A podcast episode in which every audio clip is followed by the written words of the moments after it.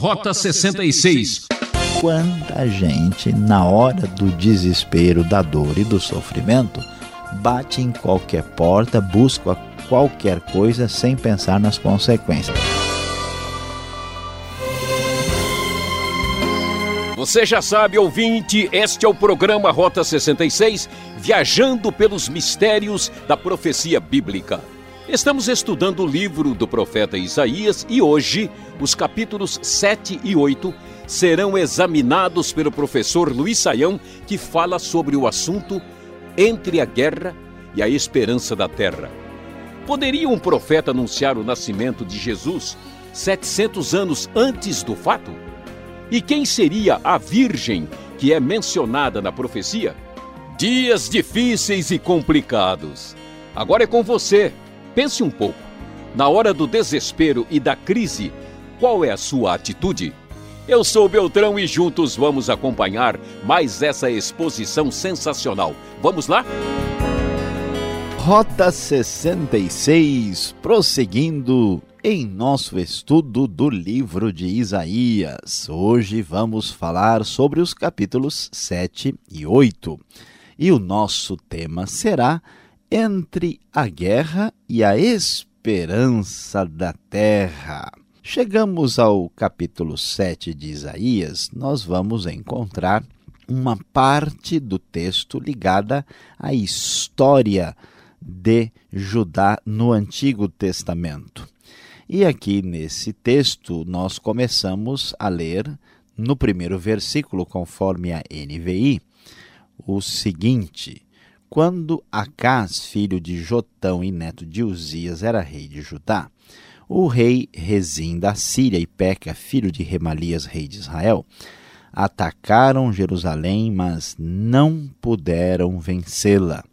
Informaram ao rei: a Síria montou acampamento em Efraim, com isso o coração de Acás e do seu povo agitou-se como as árvores da floresta agitam-se com o vento. O que está acontecendo aqui? Nós temos ah, o período da história de Israel conhecido como Guerra Ciro-Efraimita.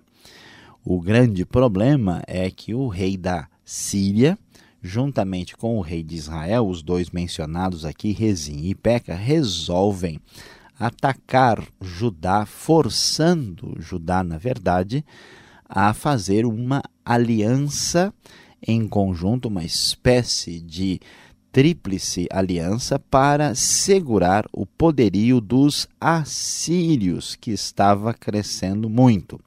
As indicações sugerem que isso acontece a partir do ano 735 a.C., portanto, cinco anos depois do início do ministério de Isaías. E aí nós vamos encontrar o rei Acás, rei de Judá, em grande dificuldade diante dessa situação, um momento difícil, um momento que marca a possível guerra e ele está literalmente entre a guerra e a esperança da terra. Será que há esperança para essa terra?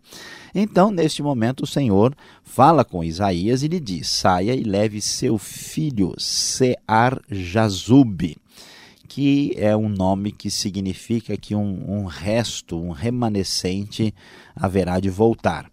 Vá encontrar-se com Acas no final do aqueduto do açude superior, na estrada que vai para o campo do lavandeiro, e diga a ele: tenha cuidado, acalme-se, não tenha medo, que o seu coração não desanime por causa do furor desses restos de lenha fumegantes, que são Rezim né, e o filho de Remalias, rei de Israel e rei da Síria porque a Síria e o filho de Remalias têm tramado a sua ruína. Eles estão dizendo: vamos invadir o reino de Judá, vamos rasgá-lo e dividir entre nós e fazer o filho de Tabeel reinar sobre ele. E então, diante dessa circunstância tão adversa, a palavra divina diz assim: não será assim, isso não acontecerá. Pois a cabeça da Síria é Damasco e a cabeça de Damasco é Rezim. Em 65 anos, Efraim ficará arruinado para ser um povo. A cabeça de Efraim é Samaria, a cabeça de Samaria é o filho de Remalias. Se vocês não ficarem firmes na fé, com certeza não resistirão.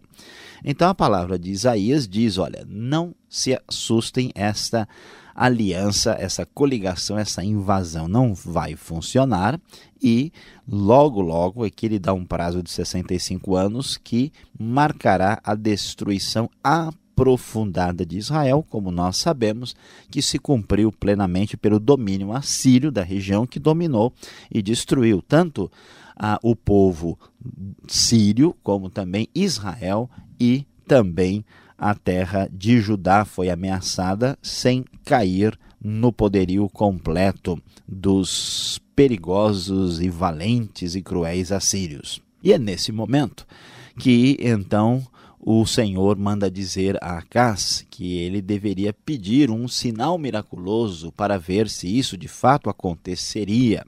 A casa então resiste isso, mas Isaías então diz a partir do verso 13: Ouçam descendentes de Davi, não basta abusarem da paciência dos homens, também vão abusar da paciência do meu Deus, por isso o Senhor mesmo lhes dará um sinal. E que sinal é esse? O sinal faz referência ao caso do, da resposta para esse momento de guerra. É uma circunstância muito clara e muito bem entendida. E aqui nós temos uma situação muito interessante que deve ser observada, porque esse é um dos textos mais importantes para o Novo Testamento. E que sinal será? A virgem ficará grávida e dará à luz um filho, e o chamará Emanuel. Ele comerá coalhada e mel até a idade em que saiba rejeitar o erro e escolher o que é certo. Mas antes que o menino saiba rejeitar o erro e escolher o que é certo, a terra dos dois reis que você teme ficará deserta. O Senhor trará o rei da Assíria sobre você e sobre o seu povo e sobre a descendência de seu pai. Serão dias como nunca houve, desde que Efraim separou-se de Judá. A, a Virgem, quem é essa Virgem? Como é que ela pode ser mencionada aqui? As indicações é que a Virgem é a própria noiva do, de Isaías. Vamos ver uma referência a ela também no capítulo 8. Essa noiva parece ter, tudo indica, se casado com ele, sendo a sua segunda esposa, já que a sua primeira esposa deveria ter morrido quando nasceu o primeiro filho que nós vimos aí, chamado Sear Jazub. E então o que aconteceria? Um sinal de que Deus estava com o povo é que o nascimento dessa criança, de uma moça que depois haveria de se casar, seria o sinal da salvação de uh, Deus para o povo naquele momento, de que os sírios e os efraimitas ou os israelitas não derrubariam, não destruiriam, não teriam como forçar o Judá a entrar naquela aliança. E então, exatamente a partir daí, a referência é que o nascimento dessa criança mostraria que Deus estava com eles, ou seja, Deus seria o Emanuel, Deus conosco. No Novo Testamento, esta mesma ideia é apresentada, o nascimento de uma criança a partir de uma moça que ainda é virgem, que é Maria, esta moça certamente vai funcionar como um sinal da salvação de Deus, ainda mais ampliada, que a salvação para a humanidade. Antes que o menino pudesse escolher entre o certo e errado, isso seria um período provavelmente de cerca de 12 anos, ele iria ver o resultado dessa profecia. No entanto, fica claro que a Síria depois também traria problemas sérios para Judá posteriormente, o que nós sabemos que se verificou através da história. Naquele dia, diz o verso 18, o Senhor assobiará para chamar as moscas distantes dos distantes rios do Egito às abelhas da Síria.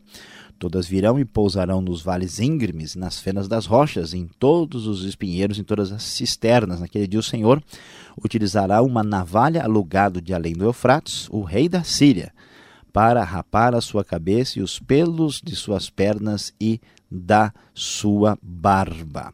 Numa linguagem bastante figurada, o texto aqui faz referência àquilo que que é considerado na Bíblia uma manifestação do dia do Senhor, uma referência à futura invasão que chegaria àquela terra.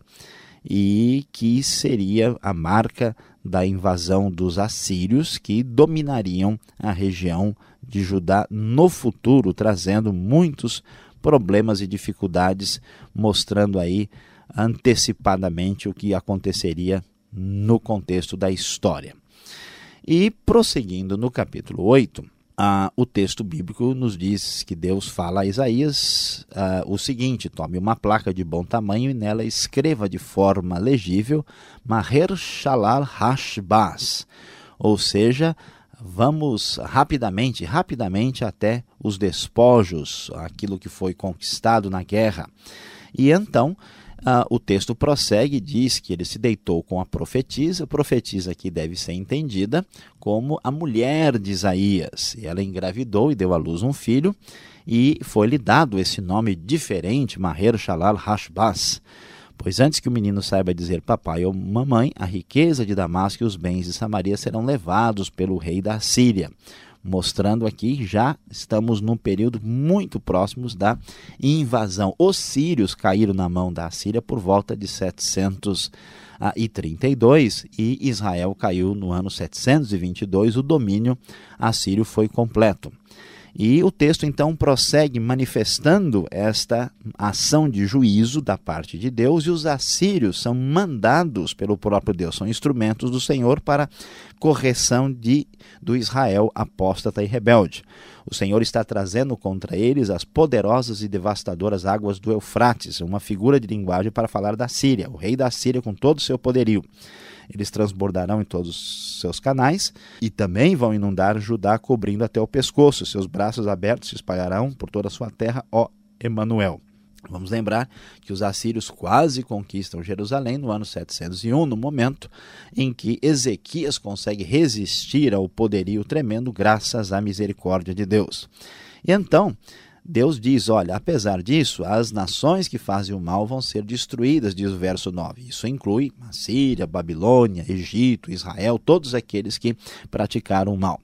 Diante dessa circunstância tão adversa, havia problemas. Muita gente imaginava que isso era alguma conspiração, algum complô político. Por isso, o verso 12 deve ser entendido. Não chame conspiração a tudo que esse povo chama conspiração. Não temam aquilo que eles temem, nem se apavorem.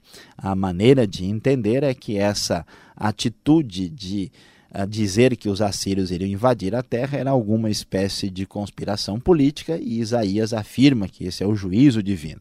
E finalmente, no meio do desespero, nessa situação em que Deus promete a sua bênção, ele é o Emanuel, ele é a esperança da terra, muita gente ia para o caminho errado.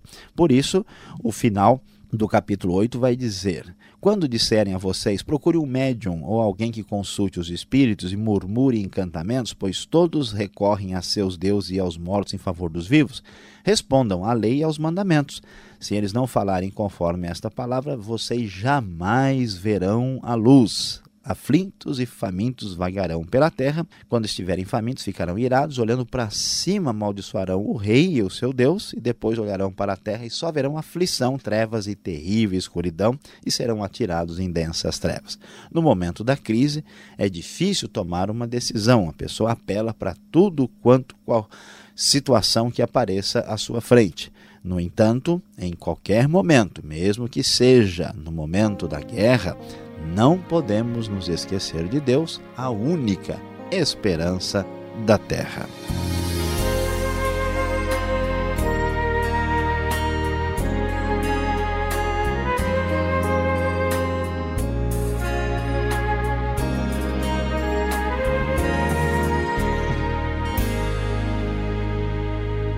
Você está acompanhando Rota 66, o caminho para entender o ensino teológico dos 66 livros da Bíblia. Esta é a série Profetas Livro de Isaías, tema deste programa, Entre a Guerra e a Esperança da Terra. O Rota 66 tem produção e apresentação de Luiz Saião e Alberto Veríssimo.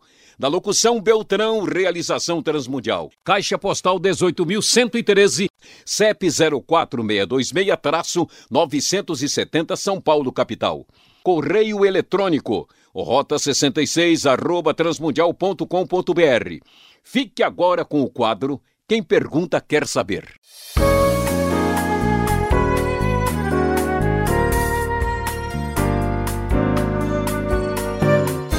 Depois de uma exposição em Isaías capítulo 7 e 8, o professor Luiz Saião vai responder perguntas. E olha que o texto desta vez é difícil de ser entendido. Professor Luiz Saião, um texto muito conhecido nosso, o capítulo 7 e o verso 14. Mas uma explicação mais detalhada. Quem era a Virgem aqui? Na sua exposição você mencionou uma outra interpretação. É a mulher de Isaías ou pode ser Maria, citada no Novo Testamento? Pastor Alberto, essa questão é considerada uma questão razoavelmente complicada no Antigo Testamento e a gente deve tentar entender o que é está acontecendo aqui. Primeiro, é, é o, que, que, a, o que, que a gente vai descobrir. No começo do verso 14, diz que o Senhor dará um sinal. Um sinal, uma ação divina que aponta para uma realidade de intervenção do Senhor uh, posteriormente. E que sinal seria esse? O problema aqui era o receio que Acas, rei de uh, Judá, tinha, né, de que ele sofreria aí derrota na mão de dos reis da Síria e de Israel. Então uh, Deus diz, ó, não, não, eu vou te vou prometer que você vai receber livramento e salvação. E aqui vai um sinal, né, de que eu vou fazer isso mesmo. E aí que sinal é esse? Ele diz que a virgem ficará grávida e dará à luz um filho. E há muita discussão e controvérsia sobre essa questão da virgem. Por quê? Porque literalmente a palavra hebraica que aparece lá, a palavra alma, geralmente é traduzida por moça e não por virgem literalmente. Existe uma outra palavrinha mais comum utilizada para virgem, que é a palavra betulá no hebraico, e não é ela que aparece aqui. Ah, então alguém pode dizer, mas espera aí, então será que o texto está tá equivocado? Como é que pode? Porque quando Mateus cita isso, ele vai falar virgem diretamente, então aqui o sentido é virgem ou não é? Na verdade, não há problema, porque vamos lembrar que antigamente, quando se falava de uma moça, né? não só na realidade de Israel, uma moça, uma moça muito jovem, ela era virgem, não havia né, esse conceito de hoje é, de que a pessoa pode usar da sua sexualidade sem compromisso. Então essas palavras eram muitas vezes sinônimas e intercambiáveis. É o caso, por exemplo, a própria palavra virgem aqui, Alma, ela aparece lá em Provérbios 30, 19 e ela significa uma mulher ainda não casada. Por outro lado, a palavra virgem, Betulá, aparece lá em Joel 1,8, fala que a Betulá chora pelo seu marido. Ou seja, é, a, a, ela ali, o sentido é de uma moça e não de uma virgem, literalmente. E aí o que acontece aqui, é, entendendo adequadamente a situação, é que a, a virgem é a moça que ainda uh, se casaria com Isaías, a sua segunda esposa. Por isso que a ideia que ela chamara de virgem, que ela não, não se casou. Os estudiosos dizem que Isaías eh, teria perdido a sua primeira esposa, que é a mãe do Sear Jazub, né, que havia falecido, e aí então ele foi casar a segunda vez e aí nasceu o filho que é Emanuel. O grande problema que aparece para nós aqui é que ah, ah, quando a, a, citação aparece no Novo Testamento, né, ela faz referência a um outro momento. Mas isso a gente vai entender a partir da profecia bíblica. Esse sinal é um sinal do quê? Do livramento e da salvação divina. Então, o nascimento do Emanuel, que existiu lá no tempo do Isaías, a partir da Virgem, é sinal da salvação de Deus. E o nascimento da Virgem, né, o que a partir da Virgem no Novo Testamento é o outro nascimento. Então, pastor Alberto, o que acontece é que a Virgem aqui é a mulher de Isaías e também é referência a Maria no Novo Testamento. A profecia tem o que a gente chama de um cumprimento duplo, né, uma referência do sinal no século VIII, que aponta para uma referência posterior que se cumpre no Novo Testamento também. Tá certo, eu acho que eu entendi, mas não compreendi. Vamos direito de volta ao texto aqui. Esse Emanuel que você mencionou agora, quem era? Era da época de Isaías, uma referência àquele período, ou já está apontando para a promessa do Novo Testamento?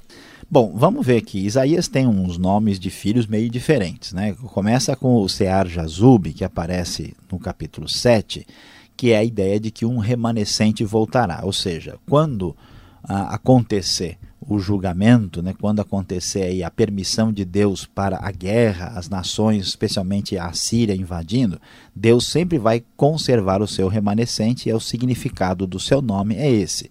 E depois nós temos o Emanuel e o Maher Shalar Hashbaz, que é essa ideia de ir rápido ao despojo, que é uma referência também a, a ou a resistência de Judá ou ao o, o, juízo iminente que vem da Assíria, que eles vão atingir a região tomando os despojos, e esse é o significado possível que temos aqui.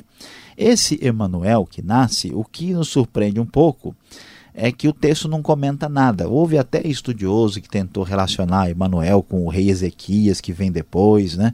Aí por causa de Acas, mas não, isso não, não subsiste a todos os exames. Então, o Emanuel Aqui tudo indica com mais clareza que é filho do Isaías. E muitos estudiosos sugerem que o Emanuel é um outro nome dado ao próprio Maher Shalar Hashbaz. Né? E é, assim como acontece com o caso da Virgem, também é realidade no caso do Emanuel. Emanuel é o nascimento da criança que aponta para o livramento, a salvação divina naquele tempo. E esse mesmo sentido de Deus intervir na história para salvar vai aparecer no Novo Testamento. Por isso, o filho da Virgem não é um sinal apenas daquela história, é um sinal né, da história que haveria de acontecer. A mulher foi chamada de virgem porque no momento em que foi dada a profecia não era casada, como Maria, que também foi virgem, né, e no nascimento dela a coisa foi miraculosa, mas ela não permaneceu virgem para sempre, conforme o Novo Testamento. Aí então dá para entender de novo esse enfoque de profecia dupla no livro de Isaías, aqui, capítulo 7. Tá certo, sempre aprendendo um pouco mais. Agora, para finalizar aqui a nossa participação, no capítulo 8, verso 19, por que o texto vai criticar tanto a busca de médiums, adivinhos? Que acontece aqui é o seguinte: tudo está sob a ameaça da invasão e da guerra. Então, lá na, em Israel, né, eles estão aí sofrendo essa pressão da Assíria, por isso que eles queriam pressionar Judá a fazer parte de uma tríplice aliança que confrontasse o poderio assírio, e eles estão sendo invadidos, eles vão perder a guerra, e nessa hora bate o desespero. Quanta gente, na hora do desespero, da dor e do sofrimento, bate em qualquer porta, busca qualquer coisa sem pensar nas consequências. E aqui o que acontecia é isso, em vez de buscar a Deus, em vez de buscar o Senhor dos espíritos, eles iam procurar espíritos, encantamentos, adivinhos, o que claramente não é vontade de Deus.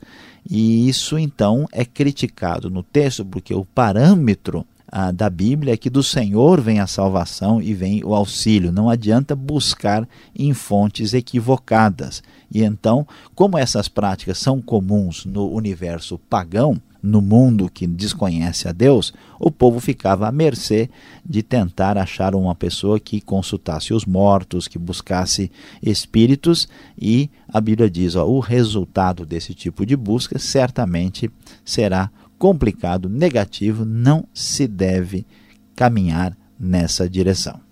Bom, dito tudo isso, vamos à aplicação do estudo para você.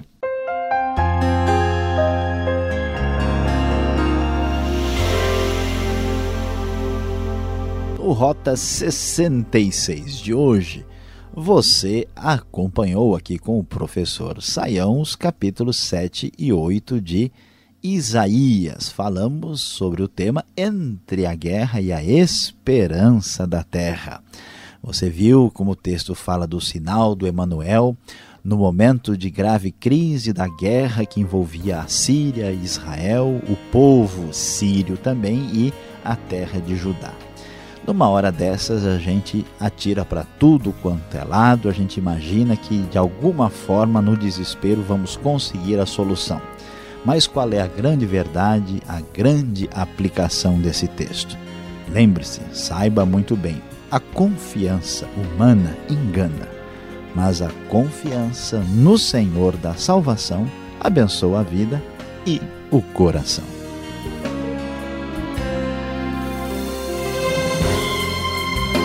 Acaba aqui o programa Rota 66 de hoje, que pena! Voltaremos desta sintonia e horário para mais uma reflexão na série Profetas. E não esqueça, visite o site transmundial.com.br. E obrigado pela atenção e até o próximo programa.